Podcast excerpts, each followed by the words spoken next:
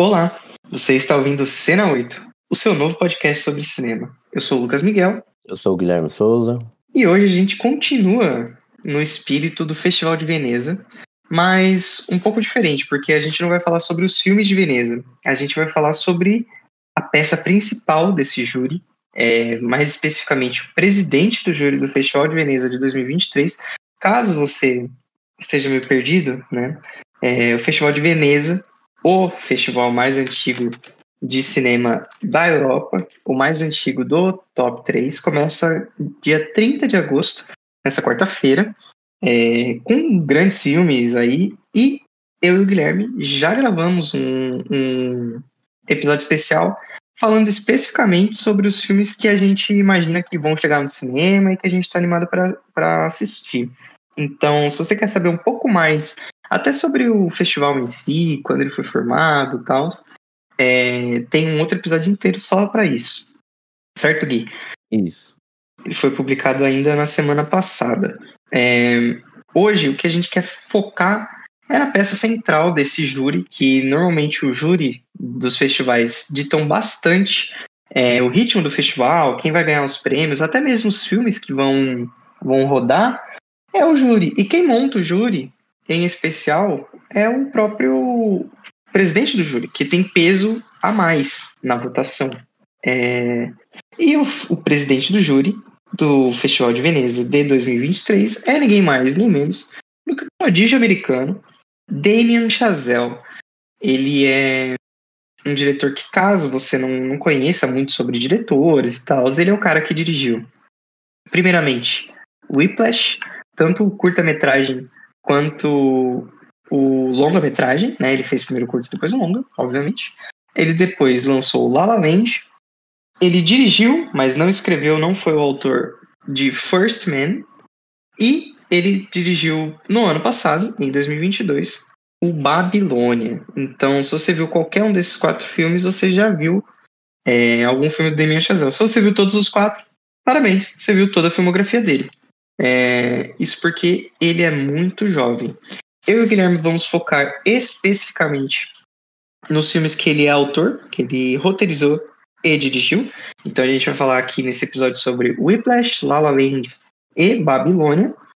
E é isso, a gente só quer dar um panorama sobre a, a vida e obra, né? Vida e obra de Damien Chazelle uhum. aqui no, no, nosso episódio especial para ser para Veneza e para vocês já saber mais ou menos o que esperar é, até mesmo do que pode ser premiado no fim das contas, correto, Gui? É isso. Eu acho que falar um pouquinho se a pessoa gostar desse formato, né? Tem um do Ruben Osler, né? Que a gente fez aquecendo para Cannes, né? Uhum. Tem o do Ari Aster, que era aquecendo para Boa Tem Medo. Tem mais alguns outros aí nesse formatinho. Teve o do. Tem o da Greta Gerwig também. E Isso. tem o do Christopher Nolan. Então, se você gosta de falar sobre carreiras no geral, gosta de escutar, tem bastante episódio aí sobre diretores. A gente sempre tá, tenta pegar algum tema que tá, né? É, em pauta, mas no fim das contas são episódios atemporais, né? Pelo menos Sim. até aquele período da carreira dele, a gente tá falando sobre filmes que esses diretores lançaram. Então, antes da gente partir para os filmes em si. Muito obrigado por escutar, obrigado por estar aqui. Se você chegou aqui sozinho, obrigado por voltar. Se alguém te recomendou, é, me avisa quem é para a gente fazer aquele pix. E indica aí para os seus amigos que gostam de cinema, que são fãs de La La Land, são fãs de Flash. Eu sei que são filmes que tem um fã-clube bem extenso, a gente vai falar um pouco sobre isso também. É, mas se você é uma pessoa que gosta de cinema, Seja bem-vindo, seja bem-vinda, seja bem-vinde. Fica aqui que a gente, toda semana, a gente fala sobre cinema, às vezes até mais de uma vez por semana. Você pode interagir com a gente, sugerir tema, falar sobre a pauta, falar o que, que a gente errou, que você discorda, que nós somos péssimos críticos. Tudo nas nossas redes sociais, ou até mesmo aqui no Spotify, onde a gente deixa a nossa caixinha de resposta, de perguntas. Obrigado por escutar e vamos Vamos falar aí sobre Damien Chazelle. Vamos celebrar um pouco do Festival de Veneza, certo, Gui? É isso, vamos lá. Cara, o Damien Chazelle, ele é um diretor jovem, como a gente falou, pelo menos para a idade do cinema, né? Ele é um uhum. cara que ele tem hoje 38 anos e vale dizer que ele é tem, detém até o presente momento, dia 14 de agosto de 2023, né? Ele detém o recorde de diretor mais jovem a vencer o Oscar de melhor direção. Ele é alçado hoje como um dos principais diretores do cinema, dessa nova safra de diretores do cinema americano. Dificilmente você vai encontrar alguém que vai simplesmente falar mal do cara. Ele é bem quisto na indústria do é. cinema americano. Tanto que, com pouquíssimo tempo de carreira, ele já está aqui presidindo festivais, né? Eu acho que quem presidiu jovem assim, eu não lembro de tantos eventos, sendo bem honesto. Então, mas né, não é como se fosse um profundo conhecedor, então você pode até me corrigir por aí. Mas ele é bem jovem para estar tá, é, presidindo, dirigindo, vencendo Oscars. Você tem alguma relação Gui, com o cinema do Damien Chazelle? Diz aí pra mim, antes da gente começar a falar dos filmes em si. Ah, então, eu gosto bastante dele, eu acho que você tem essa paixão um pouco maior assim, mas eu eu já gostava dele assim, eu gostava mais de até então de Whiplash, né? Aí eu peguei esses dias aí para maratonar a filmografia dele, que não é muito extensa. É, talvez uhum. Babilônia é muito extenso, mas a filmografia não é. Babilônia é mais extenso do que toda a filmografia, né? Se você for parar pra pensar no tempo assim do. É, e, tira, e se tirar a Babilônia, dá quase os outros dois, né? Pois mas. É. E aí eu, eu gostei mais, assim, eu acho que ainda vendo na sequência os três filmes, assim, pô, é um diretor e tanto, assim, sabe? Ele tem.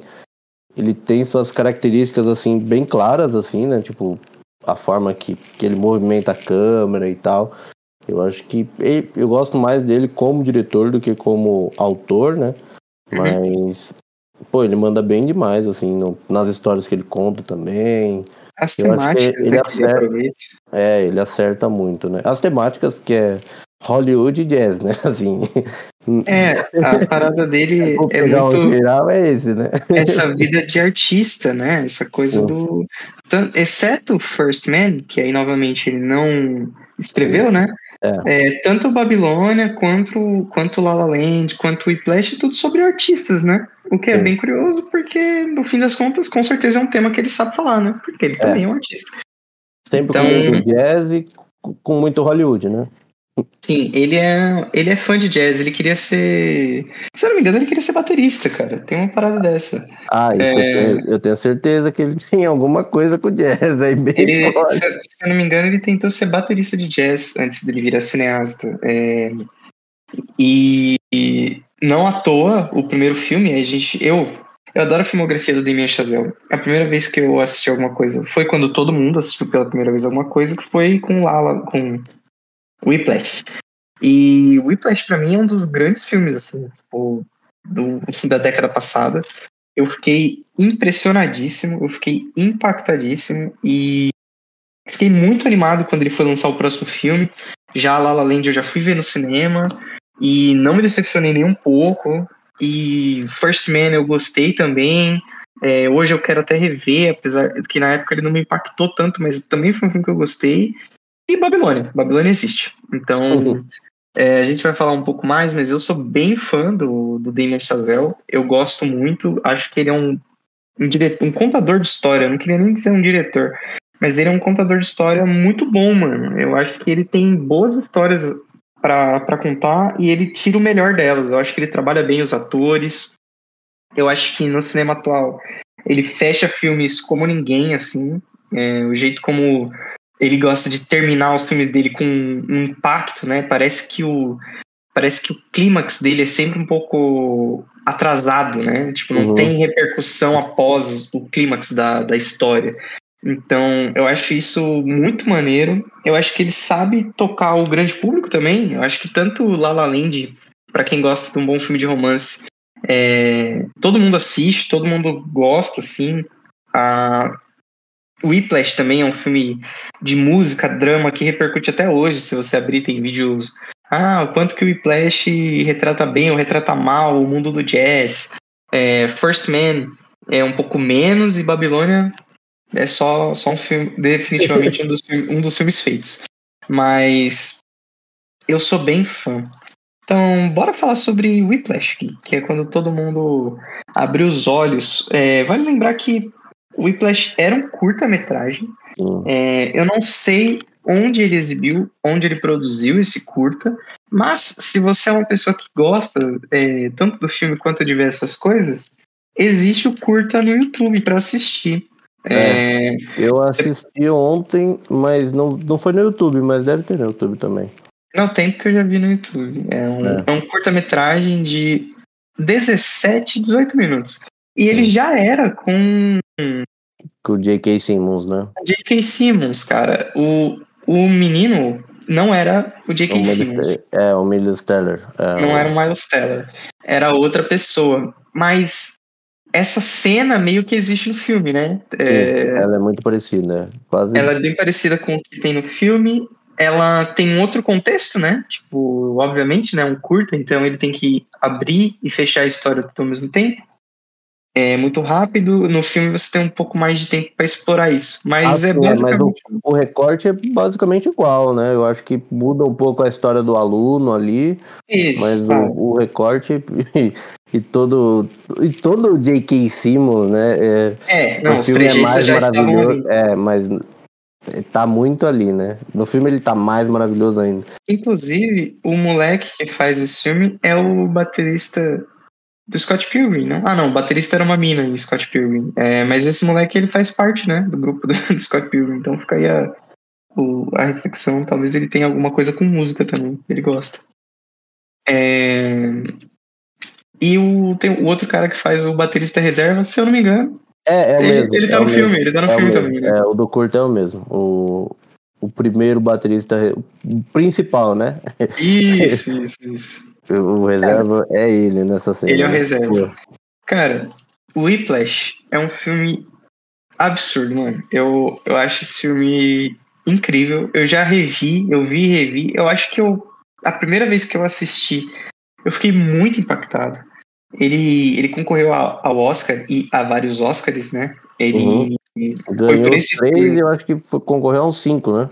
Ele concorreu a quatro Oscars, ele ganhou ah, não, peraí. Ele concorreu a cinco Oscars, você está correto. Ele ganhou três. Inclusive. É... Inclusive, não. Ele ganhou por.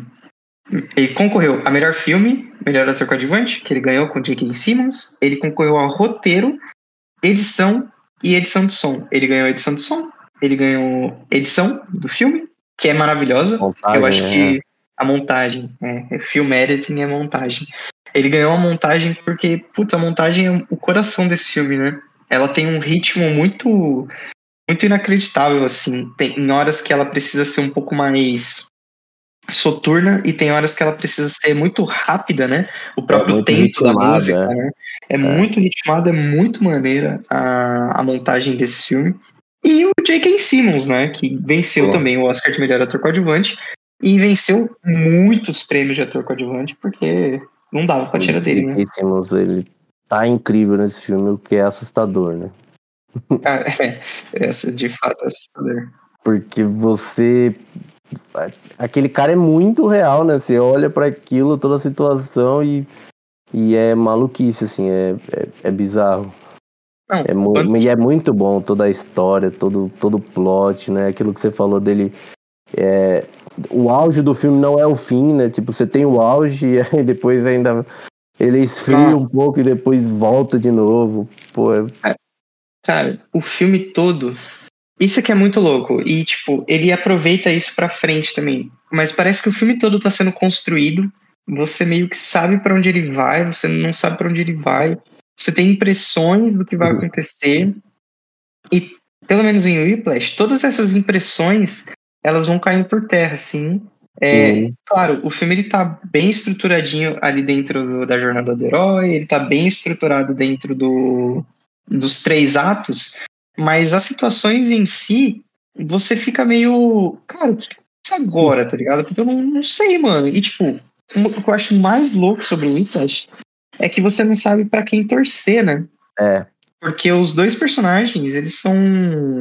Os dois personagens principais, eles são horríveis, cara. E o, em vez de tirar, eles estão tirando simultaneamente o melhor e o pior dos dois. Né? É, essa, essa é a parada do que o próprio personagem do J.K. Simmons fala, né? Que ele precisa de alguém que aguente o estilo de direção dele e o Miles Teller tá lá para isso, tá ligado? Ele é. quer que tirem o melhor dele também. Só que o melhor na música é o pior na vida, né? Eles, eles se transformam os dois, um na pior versão do outro. E é, é muito absurdo. Você vai assistindo e você fica angustiado. Tipo, puta, não é possível, mano, que vai dar certo, não vai dar certo, que isso vai ser ruim, que isso vai ser bom. E as situações são todas rocambolescas, assim. E tudo com aquele quê de realidade, né? Igual você falou.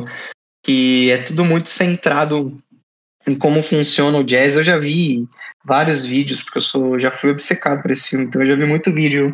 Ah, será que as pessoas do jazz elas são assim? É assim que funciona uma escola de jazz? Muitas coisas no filme, pelo que falam, né? Acerta um point assim. Outras coisas a galera fala que já estava um pouco datada em 2014 que hoje é bem diferente, né? Numa escola de jazz. Mas o que importa não é a realidade, é o quanto que ela parece. Esse filme ele parece incrível. Ele parece, um, ele parece uma situação que você passaria, mesmo não sendo um aluno de jazz, tá ligado? Você passaria por coisas assim em várias outras formas de arte. Sim, e... As ambições, né? Tipo, tudo é... isso. Os dois muito ambiciosos, né? Tipo, cada um com seu objetivo, né? Mas é muito isso, né? Da, da conquista, né? Do, do hum. querer ser, né, e tudo mais.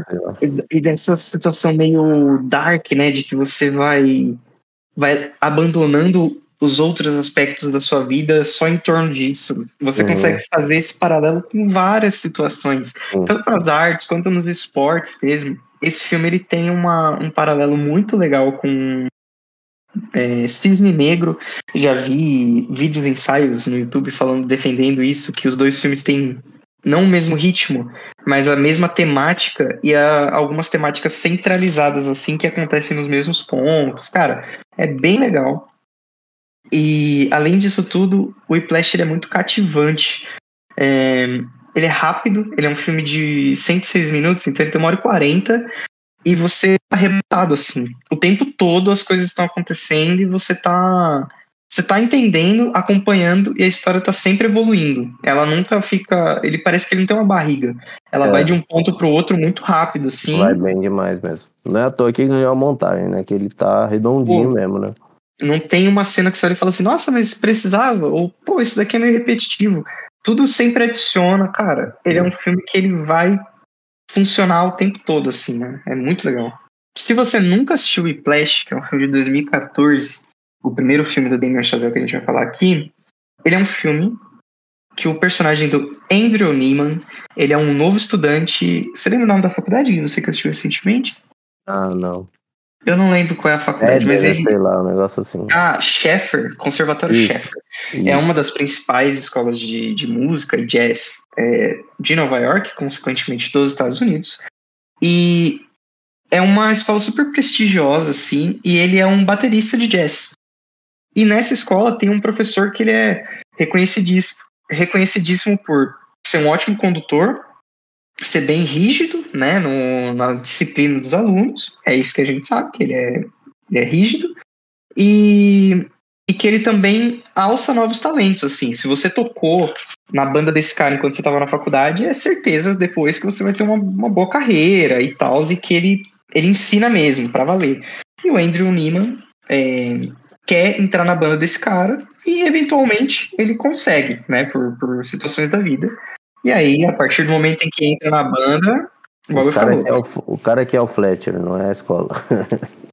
o nome dele é Fletcher, o nome da escola é Sheffer. Isso, é. Não, é que eu falei que a escola era alguma coisa ah, assim. Tá. é, é parecido, mas é, é Terence Fletcher, não é o nome do personagem, se não me engano? É. É isso, né? Terence Fletcher e Andrew Neiman. Então, quando ele entra na banda do cara, aí a coisa começa a se desenvolver numa espiral de toxicidade e música e sofrimento, tá ligado? Agora, você, lembra de quando você assistiu Whiplash que você gostou muito? Você reviu recentemente, o filme melhorou, piorou? É bom ver depois de, de tempo, assim, né? Que você tem uma Sim. outra perspectiva, eu acho. É, eu vi na época, né? Como normalmente a gente faz com os filmes do Oscar, né? Ele uhum. é 2014, né? Pegou aquele Oscar 2015. É, que eu gostei bastante do filme, assim, ele é cho chocante, digamos uhum. assim. Então, é um negócio que você assiste e fala, puta que pariu, né? Tipo, caraca, olha isso, porque é.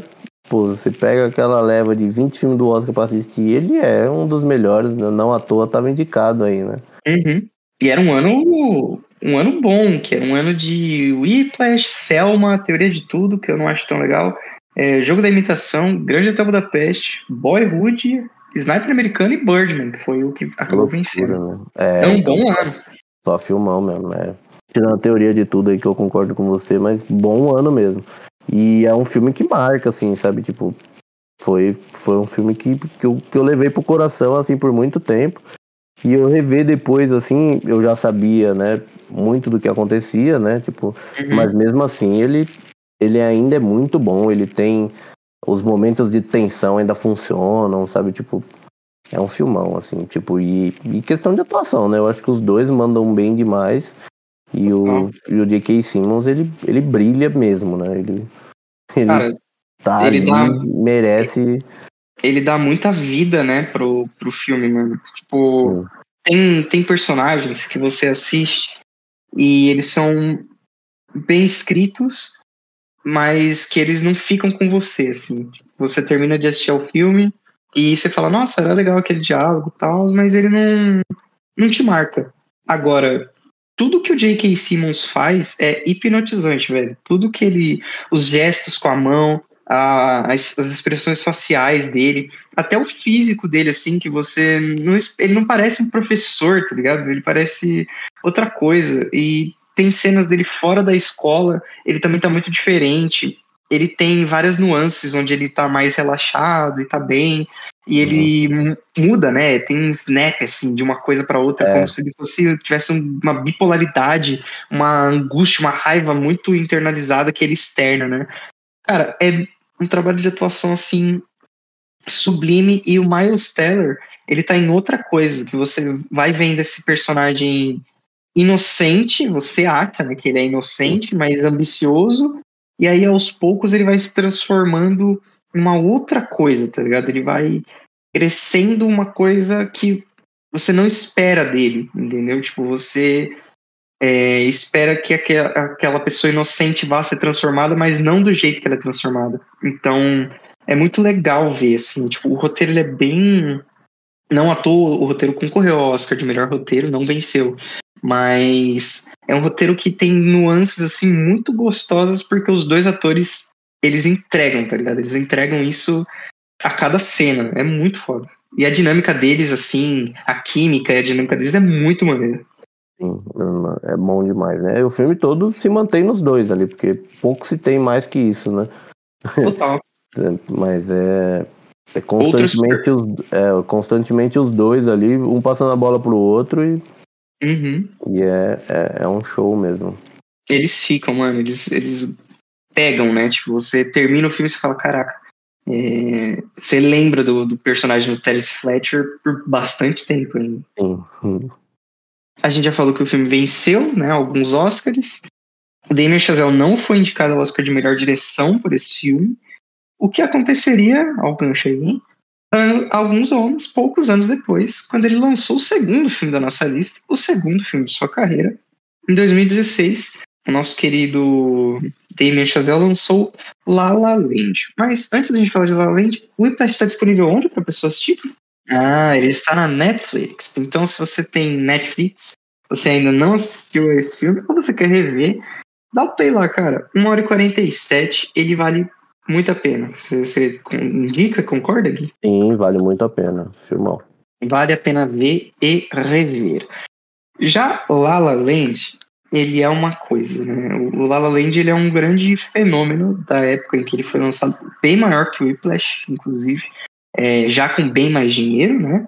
O Whiplash, ele tem cara ainda de filme meio indie, né? Uhum, todo é... o formato, né? De, de poucos ambientes e tal, né? Ele... Sim, ele tem pouco cenário externo, né? Ele não tem muita... Ele é uma coisa bem dentro da escola. Claro, é muito por causa da história que está sendo contada, mas também é por causa do orçamento. O Whiplash é de 3,3 milhões de dólares, o que é. Não existe. Não existe é filme o salário de 3 milhões. É o D.K. Simmons, né? É. E ele fez singelos, mas maravilhosos 49 milhões de dólares, distribuído pela Sony, produzido pela Blumhouse. Já La La Land, lançado em 2016, é outra coisa. A, a galera apostou mesmo no menino Damien Chazelle e ele fez um filme de 30 milhões de dólares, ou seja, 10 vezes o orçamento anterior. Apostaram baixo ainda, né? É, ainda é um filme de médio orçamento, que hoje não existe mais. É... Assim, nessa época já não tinha muito, né? Mas uhum. hoje, especialmente por causa de protocolos e tal, o cinema deu uma encarecida para produzir. É... Então, 30 milhões, assim, não, não tá sendo tão comum. Mas tá voltando, o filme de médio orçamento tá voltando. Mas é um filme que eu digo muito maior como um fenômeno mesmo, porque ele fez hum, quase meio bilhão de dólares. Ele fez 447 milhões de dólares. É uma época pré-pandemia. Mas qual foi a última vez que você viu um filme musical fazer esse dinheiro? E qual foi a última vez que você viu um filme de romance fazer esse dinheiro, né? É. Tipo, La La Land ele é uma parada, assim. É... Se você não assistiu La La Land, só fazer um resumo bem rápido aqui do que, que se trata. É, a Mia e o Sebastian, eles são duas pessoas, duas almas artísticas que se encontram na, em Los Angeles, o lugar onde vão normalmente as almas perdidas para a arte, nos Estados Unidos. Eles se encontram lá com objetivos bem diferentes. A, a Mia quer ser uma atriz de, de cinema e, o, e faz testes e não passa e não recebe muitos callbacks. E o Sebastian, ele quer viver de jazz, né? Ele quer reviver o jazz, porque o jazz está morrendo. E ele tem essas convicções dele de que ele precisa fazer uma casa de jazz e nada está dando certo para os dois. Os dois estão completamente descompassados e fodidos, né? Como normalmente é o que acontece com a maior parte das pessoas. Dos artistas. Eles, dos artistas, é, eles, eles não estão conseguindo engatar essa carreira e eles se conhecem e eles passam a viver um amor ao mesmo tempo que eles se incentivam muito, né? E eles, o contrário de Whiplash, eles de fato tiram o melhor um do outro, assim. É... E tem muita química. Cara, o que dizer sobre La La Land, né? Eu sou um fã de musicais, gosto muito. E esse filme, putz, eu lembro quando lançou o trailer, cara. Eu lembro quando lançou o trailer de La La Land, eu falei, opa, é musical. É, e aí depois eu falei, peraí, é um musical do cara que fez Whiplash. E tem a Emma Stone, que eu sou apaixonado pela Emma Stone. É, ela é, puta, ela é incrível em A Mentira. Eu acho que é bem na época que eu assisti milhões e milhões de vezes. E eu acho ela muito engraçada. Eu acho ela ótima atriz, assim. Ela tem um timing diferente para comédia e tudo mais. Então, eu tava bem curioso para ver. Eu não conhecia muito do trabalho do Ryan Gosling, sendo honesto, mas hoje eu sou bem fã dele também. Falei isso antes mesmo do filme da Barbie e no próprio episódio que a gente fez de Barbie. Se você tá na vibe do Ryan Gosling, tem um episódio lá também. É, a Mia é interpretada pela Emma Stone e o Sebastian é interpretado pelo Ryan Gosling. Os dois já haviam contracenado antes num maravilhoso filme de comédia romântica, é, Amor a Toda Prova aqui no Brasil, Crazy Stupid Love, nome original. E você percebe muito a química que eles têm, né, Gui? É, é muito bonito, assim. Eu acho que a forma como é construído o, o romance, né? Toda não vou falar ingenuidade, assim, mas toda a pureza eu acho que eles têm um uhum. com o uhum. outro, assim, e tal. Pô, é, é amor, amor, assim, sabe? Tipo, pô, é, é, é bonito, assim. A forma como é contada, né, de você ter as duas óticas ali logo no começo, né? Uhum. De você dividir e ser apresentado um personagem de cada vez. Pra não ter aquele negócio, né, de que é contado só por um lado. Então ele divide certinho, e aí no momento do encontro, e aí e aí segue, né? Total. É, e é aquela coisa, né? Tipo, esse filme, ele é um. O, Chazelle, ele dirige horrores mais uma vez. Ele escreve muito bem. Eu acho, pelo menos, esse filme muito bem escrito, cara. Toda vez que eu assisto esse filme, eu já baixei e, e li o roteiro.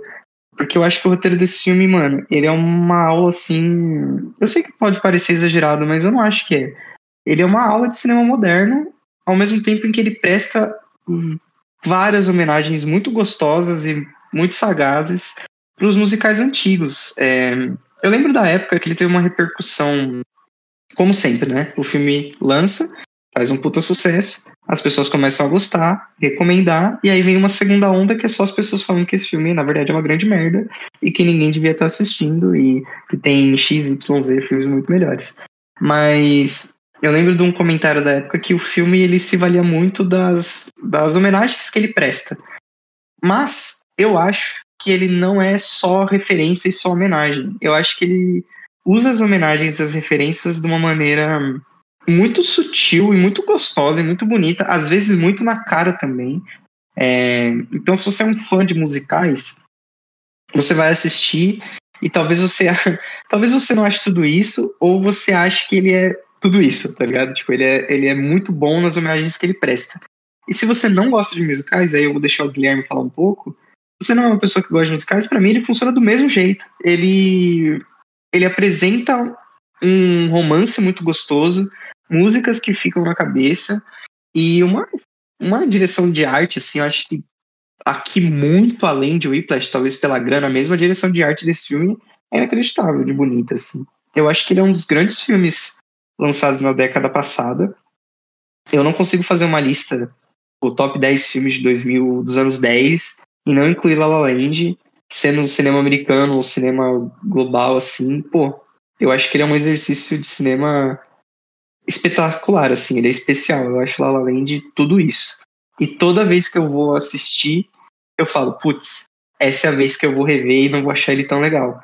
E ele sempre melhora. Ele sempre melhora, mano. Eu revi ele esse ano e ele, ele tá melhor do que ele tá quando eu assisti a primeira vez. Então, eu sou apaixonado por esse filme. Então, eu, na época, né, na época do filme, eu não fui o, o maior fã de, de La La Land né, na, na, em toda a torcida da corrida ali, eu era Team Moonlight, né? Que a, uhum. gente pode falar depois do que aconteceu. E, pô, eu vejo que eu, que eu tava errado na época, assim, sabe? Tipo, eu fui reassistir o filme ontem e, pô, é, é, é coisa linda, assim, sabe? Tipo, eu acho que era um problema que eu tinha comigo mesmo, assim, de questão de aceitar musicais, aceitar romance.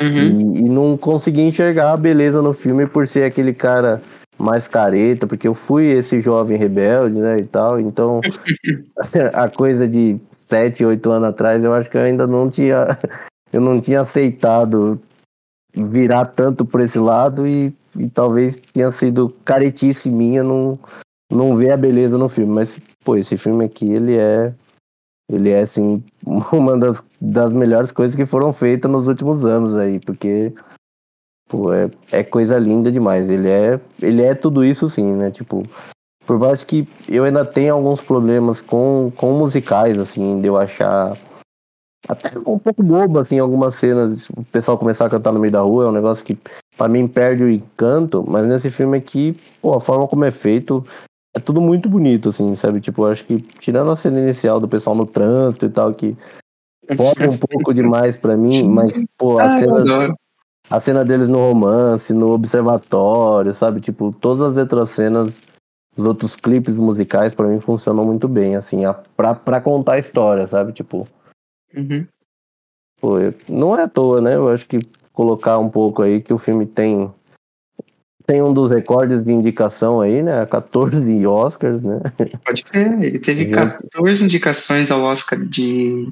Junto com Titanic e outras coisas aí, né? Não é. Não é à toa que é tudo isso, né? De 2017. Foi um, foi um bom Oscar também. A gente já falou aqui, né? Deu spoiler para você que tá assistindo a, a, tá assistindo a premiação. Ele vai ganhar, mas ele também vai perder. é, foi o grande fiasco, né? A grande maluquice do Oscar. Eu lembro de ver ao vivo e a gente já tinha feito nosso, nossas apostas, né, pro Oscar e não sei o que. O Guilherme teve um momento de desespero, porque ele estava torcendo muito para Moonlight. Eu estava torcendo por La La Land.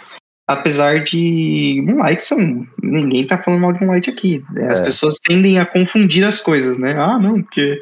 Não, não existe isso de eu sou Team Moonlight, né? Eu, eu acho isso uma infantilidade.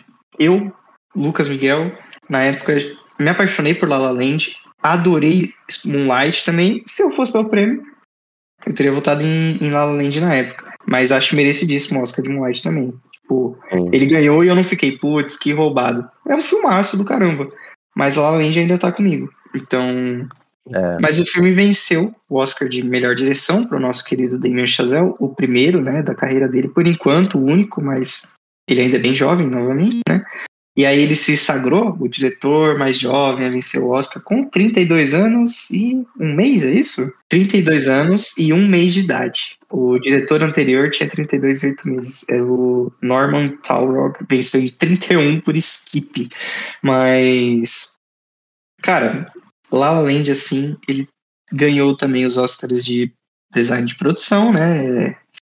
Música é. original por City of Stars. Ele concorreu. Fotografia, né? Ganha duas músicas. Ele ganhou trilha sonora, que a gente não falou em Whiplash, mas é o mesmo cara que cuida da trilha sonora, que é um gênio. Gênio mesmo. É, o Justin Hurtwitz. Ele fez todas as trilhas sonoras dos quatro filmes que o Chazelle é diretor. E eu acho uma melhor que a outra, cara. Inclusive do próximo filme que a gente vai falar. É, já dando um spoiler pra você, Apesar eu acho Babilônia. eu acho Babilônia um fiasco. Mas a trilha de Babilônia é inacreditavelmente boa, mano. Então, o Justin Hurtwitz, ele é um cara que tá aí. Eu não sei por que, que ele não fez filme sem ser com Chazelle ainda. Eu não sei se tem uma parada meio proteção, eles só fazem juntos. Não sei qual é, mano. Não sei qual é. Mas ele já veio até pro Brasil, Justin Hurwitz, é, tocar a trilha de La La Land, se não me engano. Ou é de Whiplash. Acho que foi de Whiplash, na verdade. Cara, é muito louco. A, a trilha sonora desse filme é, é coisa de maluco. Não só as músicas, mas tipo, a trilha no geral mesmo. Ela é muito boa. O filme também ganhou fotografia, como o Guilherme falou. E melhor atriz para nossa querida Emma Stone, que depois também concorreu por a favorita. Mas isso foi o Oscar que ela ganhou. E ela tá maravilhosa, cativante, é, cantando muito bem. É, a, a, quem diga que não, mas vale lembrar que é tudo cantado ao filme, então é um diferencial bem curioso. É, atuando muito bem, o que é muito. o que me leva a refletir que esse filme não era para ser Emma Stone, era para ser a Emma Watson de Harry Potter. Você sabe disso? Não, não sabia dessa curiosidade, não. Ela tinha sido escolhida para o papel, mas aí conflitos de agenda acabou sendo a Emma Stone. É, a Emma Watson, na época, ela decidiu fazer a Bela Fera, no qual ela seria a Bela. Uhum. Para ela foi ótimo também, eu acho que é um papel que combina demais com a Emma Watson, que hoje nem atua mais, né, ela se aposentou. Mas eu não consigo enxergar esse filme sem ser com a Emma Stone, entendeu? Tipo, não, não consigo enxergar nada, nenhuma outra atriz no papel dela. E a química dela com Ryan Gosling, que já vinha de antes, é inacreditável. Eu acho que os dois formam um, um belíssimo par, assim. É, no futuro, quando a gente for falar dos grandes romances, eu acho que esse filme vai entrar é, cada vez mais assim nas listas, até pelo apelo nostálgico, né? A gente vai ficando velho uhum. e a gente vai fazendo as listas, né? No fim das contas, Sim. é assim que funciona. É, eu acho que é um filme que marcou mesmo aí o, a década passada de filmes e tem tudo para só crescer, tá ligado? Passado, passado o hate da época que todo filme gera, as ele, ele tende a crescer, assim.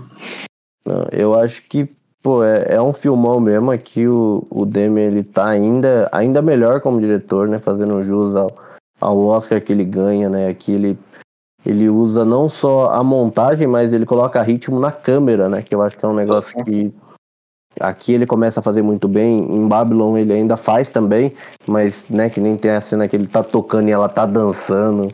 Pô, uhum. ele, ele mexe tudo no ritmo da música ainda, sabe? Tipo, Pô, ele, ele, manda bem demais na, na, no movimento de câmera dele, assim.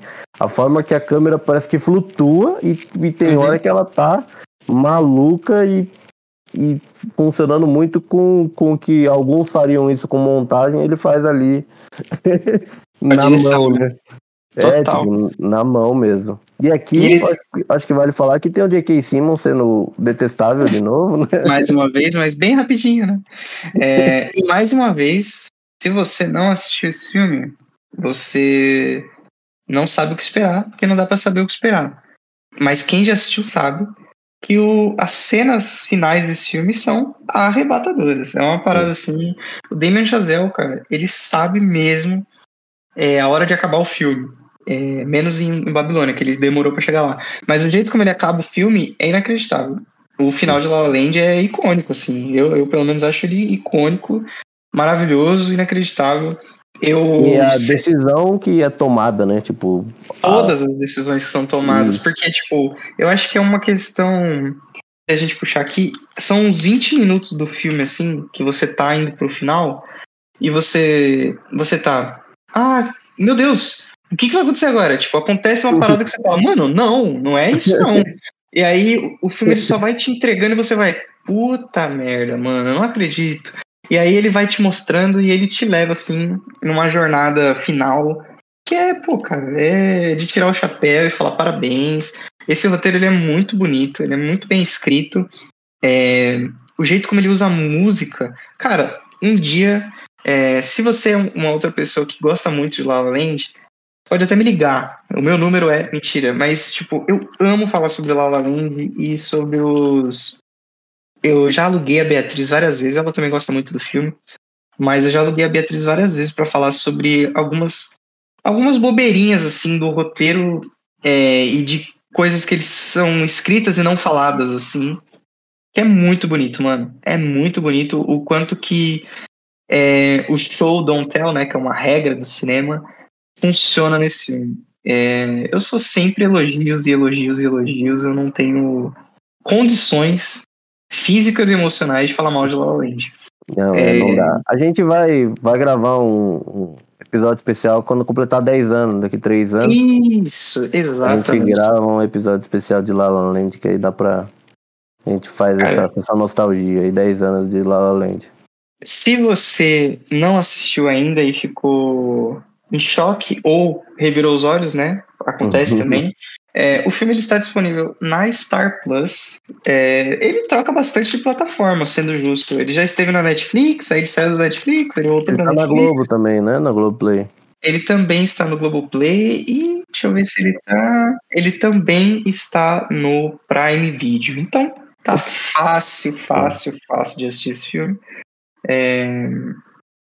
Vai lá, assiste, que ele, pô, eu acho que ele vale muito a pena. Novamente, se você abrir o meu Leatherbox siga a gente no Leatherbox Leatherbox né? Se você for uma pessoa que gosta de, de, dessa rede social e você abrir os meus quatro favoritos, ele está lá. Então, fica a reflexão. Ele é um filme que eu gosto demais, gosto muito de falar dele.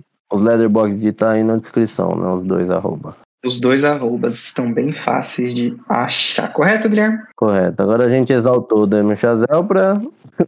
É, aí depois. Depois que ele dirigiu La La Land, ele dirigiu também. A gente vai falar, nem vai falar muito sobre First Man, que ele não escreveu, ele só dirigiu.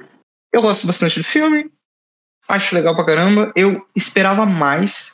É, eu lembro de ter uma expectativa. Eu sou muito fã eu sou muito fã de várias coisas, né? Vocês que ouvem a gente, vocês podem fazer um compilado de eu sou muito fã de e vai ter uma lista de umas três horas. Ryan Gosling, espaço. Espaço é o próximo, cara. Eu sou muito fã de filmes sobre espaço e viagens espaciais. Eu sou um ficção científica beat, né? Eu sou uma sci-fi beat total, Ai, assim. Com o Ryan Gosling, fodeu, né? E aí tinha o Ryan Gosling e era sobre o Neil Armstrong, né? Então eu tava bem hypado e eu lembro de gostar. Eu falei, ah, eu gostei. Mas, tipo, não foi um filme que me tocou. Eu acho que se eu assistir hoje, eu vou ter outra perspectiva completamente diferente sobre esse filme e eu vou amá-lo muito mais. Mas na época eu achei ele só bom filme. Você tem a impressão de First Man? É, eu gosto bastante. Eu gosto bastante, não. Eu gosto do filme. Eu lembro de assistir e gostar. Eu gosto bastante, não. Não, não, gostar bastante eu acho que é forte. Mas eu gosto do filme, eu lembro de assistir e gostar, mas. É que a gente assiste, né? Você, você falou isso hoje, é. e é muito verdade. A gente assiste na época do Oscar. E aí, tipo, Oscar 2019, a gente tem Nasce uma Estrela, Bohemian Rhapsody, sabe? Tipo, Roma, a favorita. Então, tipo, pô, esse filme ele é apagado, né? Infelizmente. Tem muita coisa boa aí, né? Tipo, Infiltrados na clã, sabe? Tipo, então. Pantera Negra, Nossa, tem muita coisa boa. Esse tipo, filme do lado de Infiltrado na clã é até uma tristeza. Infiltrado na clã não ter ganho esse Oscar é uma completa insanidade, na minha cabeça, pelo menos. Mas é. assim. É, é, é, um, é, o ano do Green Book, é o ano do Green Book, né? Sim, é, tá aí, fica a reflexão, né? Pô, mas aí se falar que Roma também não ganhou. É, não, mas se fosse Roma ou Infiltrado na Clã, eu tava muito Ou feliz. até Stars Born eu acho que dava, né? É que dá. Eu gosto, eu gosto também. Eu, só, eu, Eu eu acho que que- os é que outros ele é dois mais- são muito melhores. É, é que ele é mais blockbusterzão, assim, é, é filmão, né? Tipo, grandão, assim, mas. Total, total. Não, que- são, são bons filmes, é um ano de bons Sim. filmes e, e First Man é o que você falou. Ele, no meio disso tudo, tem First Man também. E ele não é esse filme que, pô, me chocou na época que eu tava assistindo tudo num curto espaço de tempo. Mas eu acho que vendo hoje eu teria outra visão, né? Não sei você. Sim, sim.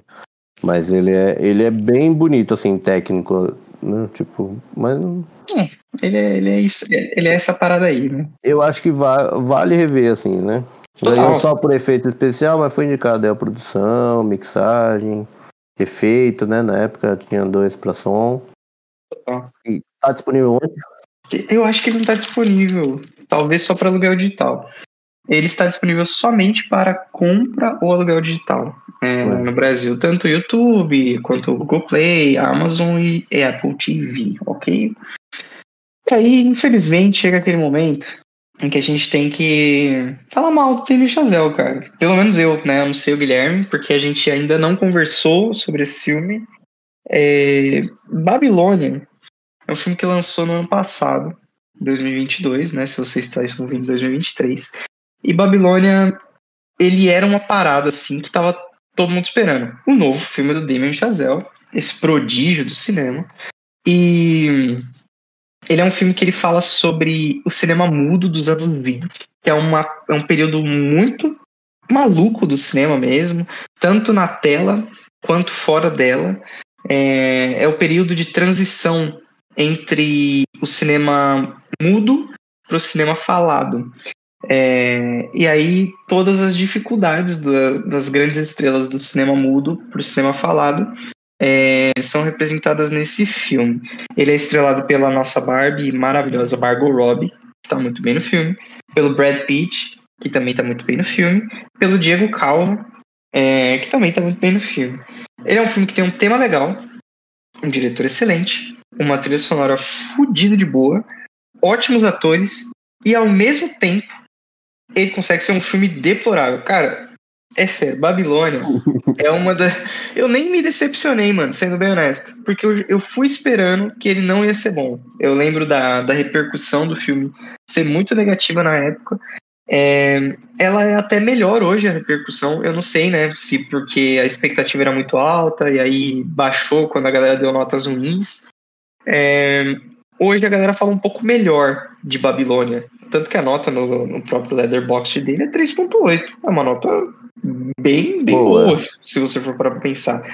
Mas a real é que eu fui ao cinema ver esse filme gigantesco.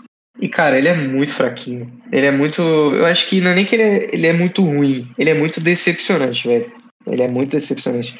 Vou deixar o Guilherme falar, porque ele assistiu mais recentemente. Então, fala aí, Gui, qual é o seu panorama sobre Babilônia? Então, é- é, eu acho que tem um pouco essa curva aí, que eu fui assistir o filme, assisti o filme só hoje, né? Tipo, depois de, de quase um ano de lançamento do filme aí. Eu não assisti na época, porque me- só falaram mal do filme, eu falei, eu não vou perder meu tempo com isso. O filme não, não apareceu em indicações altas no Oscar a ponto de eu assistir. Uhum. E eu falei, não vou perder meu tempo com isso. E aí eu fui esperando um pouco, assim, mas com uma expectativa levemente alta pelo Damien Chazelle, né? Uhum. E eu gosto do filme, assim, tipo, eu não acho ele essa destruição toda. Ele não tá perto de La La Land, nem de Whiplash, mas ele não é horrível não, cara. Pô, eu, eu esperava de fato terminar o filme e falar, puta, perdi três horas aqui da minha vida. E ele é bom, assim, eu acho que ele tem, ele tem seus momentos bons, Uhum. é, mas ele tem a sua barriga. Ele tem. Aqui o Damien Chazelle não sabe acabar, sabe? Tipo, ele tem, tem um momento que você fala, o que, que, que vai acontecer agora, sabe? Tipo, ele, ele parece que. Porque ele é um, uma mistura, né? Eu acho que o filme se define como tipo contos, né? Porque você tem ali, você segue a história do cinema, quase num todo, né? E aí Uhum. você tem personagens você vai seguindo durante algum tempo, né? Então você tem o personagem do Brad Pitt, o personagem da Margot Robbie, você tem o personagem do Diego Calvo, né? Então você tem personagens que você segue. E aí coisas vão acontecendo, você fala, pô, não é pra nada, sabe? Tipo, onde a gente nada, vai chegar é. aqui, sabe? Tipo, onde vai chegar? E eu acho que, tipo, ele tem os seus acertos, eu acho que ele termina bem, mas eu acho que ele tem ali no meio ele se perde em alguns momentos, assim, sabe? Tipo, mas aqui, o Demon Chazelle, em questão de direção, eu acho que ele tá bem. Ele tem uns momentos que ele, ele constrói muito bem, assim, sabe? Tipo, uhum. é, pô, tem momentos, assim, que são gigantes, sabe? Tipo, a festa, eu acho que começa. O filme começa é, muito então. bem. Quase apocalíptico, assim, sabe? Tipo, é muita coisa acontecendo e a câmera dele não se perde, sabe? Tipo, eu acho que ele Total. Pô, ele, ele manda bem demais nesses números, assim, de. Ele não chega a ser musical, mas é. Tá tudo muito bem orquestrado, assim, sabe? Tipo aquela festa e tudo acontecendo e a câmera dele vai. Vai capturando, assim, trechos do que tá acontecendo, sabe? Navegando, assim. Pô, uhum. ele tem, tem coisas boas, assim, do filme. Mas ele, ele é, assim. Pro Damien Chazelle, ele é um filme ruim, né? A parada, cara, é ele dirige muito bem. Tanto que todos os atores que são muito bons também estão muito bem, né? Estão muito bem. Então tem essa parada da direção, atuação e tal. O blocking do filme é legal. Mas a parada, mano, é que eu acho esse filme levemente insuportável, assim. É... Ele tem um filme de 189 minutos. É... Que você, em algum momento, ele tá muito bem. Tipo, eu acho que a festa é legal pra caramba. Uhum. E aí, em algum momento, você olha e fala assim, mano, por que, que a gente tá nessa festa ainda? tipo, você olha e fala assim, nossa, essa festa. Pô, ele vai filmar a noite inteira aí? O que que é, né? Aí você fala, não, beleza, acaba a festa, tem coisas que você achou muito legais e tem coisas que você não achou legal. Aí, sei lá, ele é um filme que fala sobre cinema, então tem um ótimo momento que eles vão filmar um filme, né? Um filme uhum. mudo. E aí vários filmes mudos, e aquela loucura de um sendo filmado lá do outro, porque tanto faz, tá todo mundo gritando, tá todo mundo fazendo bagunça. Uhum. E é muito legal. E aí você fala, por que, que a gente ainda tá nisso daqui mesmo? E tem uma construção boa, né? Que certo momento você tá vendo o Brad Pitt e, Margot Robbie, Brad Pitt e Margot Robbie, né? Cada uhum. um no seu set. E aí Diego pô. Calva indo buscar não sei o que lá, não sei o é. que longe. E, pô, e você tá, mano, você tá entretido, mas... É um freio gostoso, não é um freio Ele alonga gostoso. isso também. E você fala, hum, por que mesmo? Pô, e, e parece tudo que... As... Tá, tudo isso a gente tava 15 minutos de filme, né? E você não entende, mano. Porque no fim das contas ele não te paga nada disso, tá ligado? Eu sinto que várias cenas, eu, eu citei duas, mas eu não sei se esse filme teve uma edição muito ruim. Eu não sei se alguém precisava colocar a mão no ombro do Damien Chazelle e falar assim: amigo, vamos tirar será, um pouquinho. Será que não é bom se a gente não ir por esse lado? Porque eu não entendo, cara. O filme ele eu sei o que, que ele quer fazer. Ele quer mostrar pra gente os bastidores e a podridão e a vida normal das pessoas daquela época. Só que não parece uma vida normal. Exagerando um pouco, né? Que ele tá é, mega exagerado, né? Não parece ser uma vida normal. Ela tem um contraste óbvio, né? Isso é muito curioso, desse contraste da tela, do que é filme, do que é mágico, porque é real. Mas a parada é que o real dele é muito exagerado, muito bizarro, e você olha e fala assim, tá, beleza, eu gosto desse tipo de coisa meio bizarra também. Mas aí o filme ele traz de volta para a realidade, e ele vai pro bizarro, e aí ele traz uma depravação, até o filme fala sobre excesso e depravação, né? Uhum. E ele, ele tem essas temáticas que eu acho que o, o Damien Chazelle ele não conseguiu fazer esse malabarismo muito bem, tá ligado? Eu acho que ele não ele não te paga. Eu acho que essa é a, é a parada. Quando você está assistindo um filme, ele levanta uma bola e ele te paga, né? Ele, ele, ele acerta esse home run, né? Tá trazendo do uhum. nada uma metáfora de beisebol aqui. Mas, tipo, esse filme ele levanta e não sabe cortar, mano. Aí trazendo uma metáfora de vôlei. Ele não uhum. corta em nenhum momento. Ele, ele tá o tempo todo que você vai falar assim: Nossa, mas teve isso tudo aí por quê mesmo?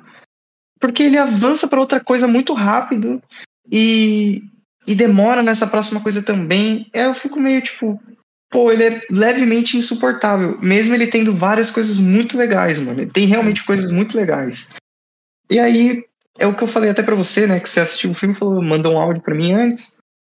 E eu falei, e é, para mim é isso que resume. Esse filme é irritantemente mediano, velho. É, é isso que me deixa muito triste, assim. É, o, meu, o meu sentimento não foi de tipo, nossa, que merda de filme. Eu saí de lá decepcionado, velho. Que ele tinha tudo para fazer o que ele queria e ele fez um filme extremamente mediano, velho. Eu achei muito é, mediano. É, eu acho que ele se perde. Em, eu acho que ele tinha muita coisa para contar e eu acho que ele se perde nisso, assim, sabe? Tipo, uhum. de não saber contar ou só a história de Hollywood, né, do cinema, ou só contar a história dos personagens, sabe? Tipo, ele quer fazer tudo ao mesmo tempo e aí a gente fica perdido no, no qual timeline a gente segue, sabe? Tipo, o que, que eu tô vendo aqui? Eu tô vendo a história da transição do cinema, né? Pro cinema mudo pro uhum. cinema falado. Ou eu tô vendo a história do personagem do Brad Pitt, da Margot Robbie, do Diego Calva, sabe? Tipo, quem que, que, que eu tenho que seguir aqui? E ele fica nesse vai e vem, assim, entre, entre os personagens, a história, e tem hora que vai pro, pro, pro, pro cara do, do jazz, sabe? Tipo, aqui a gente tá contando sobre cinema. Aí, aí você vai pro cara do jazz, e aí tem a mina da revista, sabe? Tipo, você, uhum. você navega entre muitas histórias e é claro que tudo tá, tá contando a mesma coisa, né? Que é falar sobre o cinema. Mas eu acho que eu não sei se é porque os personagens são tão bons, né? Porque todas as três histórias principais são muito boas, sabe? Tipo, acho que toda a história do Brad Pitt, né? Toda aquela loucura do personagem dele, a, a loucura insana da ascensão da Margot Robbie, né? Sabe? Tipo. E aí, nisso você tem o, o personagem do Diego Calva também nessa ascensão maluca e conquistando tudo, sabe? Tipo, e aí você. Pô, e aí, sabe, pra quem que eu torço? O que, que eu tenho que fazer no filme? E, e fica essa barriga, né? Porque, certo momento, parece que ele larga a mão de todo mundo. É, Pô, mano, e, ele, não... e ele se perde. E aí tem todo aquele negócio do. Aparece o Tom Maguire do nada. Não, cara, é sério. Se você não viu esse filme ainda, você pode fazer o seguinte: na hora que apareceu o Tom Maguire, você levanta, tu vai fazer uma pipoca, porque o filme é longo já, a pipoca já acabou. E aí você fica 20 minutos. Quando você voltar que é o fim da parte do Tom Maguire, você não vai ter perdido absolutamente nada do filme, mano. Tipo, aquilo ali não faz. Cara, aquilo faz zero diferença mesmo. Pro... Faz zero tudo, diferença. Cara, Porque é, é aquele negócio, bizarro, né? Velho. Tipo, ele foi encontrar o cara por um motivo. Ele sai de lá e, e tudo que ele foi fazer não resolveu nada, sabe? Tipo... Nossa, cara. É sério. Eu falo, eu falo que o, o Damon Chazelle, ele sabe finalizar os filmes, né? E Babilônia, a cena final dele é muito curiosa. É, é muito curiosa, assim. Eu entendi exatamente o que ele quis fazer, oh. mas por mais que seja legal, é muito ruim por tudo que você viu antes, mano. Tipo, oh. eu acho que ele, esse fim de filme é uma vergonha, mano, de verdade. Eu acho que o, fi, o filme. O não, filme, termina filme... bem. Termina bem. Ah, cara, eu não eu acho, que ele termina bem, acho... mano. Essa parada. Eu acho que a gente sofre muito até chegar lá. Putz, cara, termina, não sei termina se... É legal. Termina eu acho legal. que visualmente o final é legal, mano. A Isso. ideia é legal, mas ela é porcamente executada, cara. Eu acho. É. Assim, não é que é porcamente executada. É que eu. Você olha e fala assim: ah, tá bom, Damien Chazelle. Beleza, era isso? É, então, eu acho que talvez ele tentou fazer o que ele faz em La La Land, né? Tipo, toda aquela construção. Ele faz em Whiplash também, entendeu? Mas ele não é, mais ou menos. Eu acho que em La La Land tem toda essa construção em cenas, assim, sabe? Tipo, ó, uhum. tem isso, isso, isso, isso, e aí você revê, tipo, quase o filme todo naqueles minutos finais ali, sabe? Tipo, basicamente isso, né? Digamos assim. E aí é mais ou menos o que tá acontecendo ali no final, sabe? Tipo, só que não se paga, né? Não tem a mesma sensação que tem La La Land, que é genial, Cara, né? Tipo... Qual é o, qual é o antônimo qual é o contrário de homenagem? Eu não sei, é uma, é uma deshomenagem? Essa palavra não existe. Mas o que esse filme faz com Cantando na Chuva é uma deshomenagem, por exemplo. é maluquíssima. É sério, gente. É, assim, é uma ofensa, é uma ofensa. É uma ofensa. Você pode assistir, você pode, lógico que você pode, todo mundo pode assistir Babilônia.